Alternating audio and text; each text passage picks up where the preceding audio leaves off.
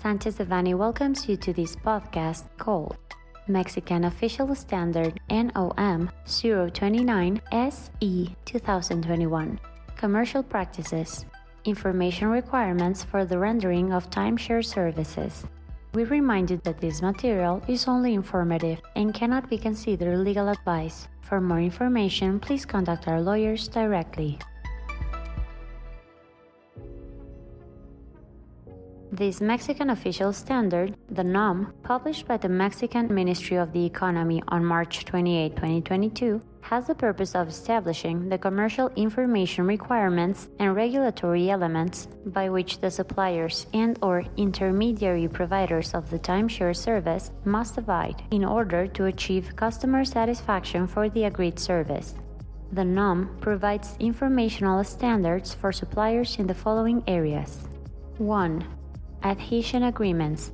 It establishes that such must be executed in a format with a font size of at least 10 points to facilitate the customer's reading. For the sale of the timeshare service, providers are required to be registered at the Federal Consumer Protection Agency, Procuraduría Federal del Consumidor, as well as to have an insurance policy against damages and accidents.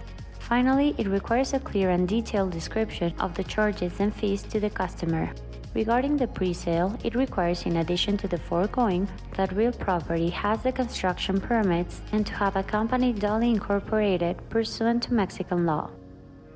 Finally, it establishes the obligation to have an internal regulation and its minimum content. 2. Reservation systems. It requests the creation of a reservation system and to inform customers of the way to operate said system. 3. Fees. The determination of the fee quotas must be established in the applicable agreement and be in accordance with the interim regulations. 4. The administration of the timeshare. It will be the supplier's obligation to carry out all acts related to the operation, maintenance of facilities and equipment, reservations, and replacement and repair of goods or assets. 5. Termination of timeshare.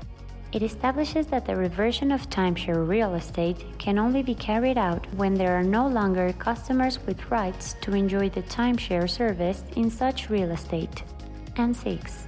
Marketing of timeshare services provided abroad. The NOM obliges suppliers to ensure that the applicable foreign real estate meets the same conditions and characteristics applicable to Mexican real estate.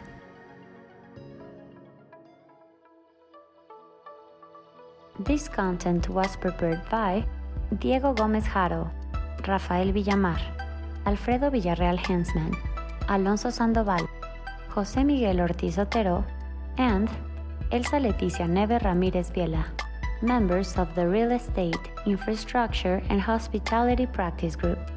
For any questions or comments on this material, please contact us directly or visit our website, sanchezdevanny.com.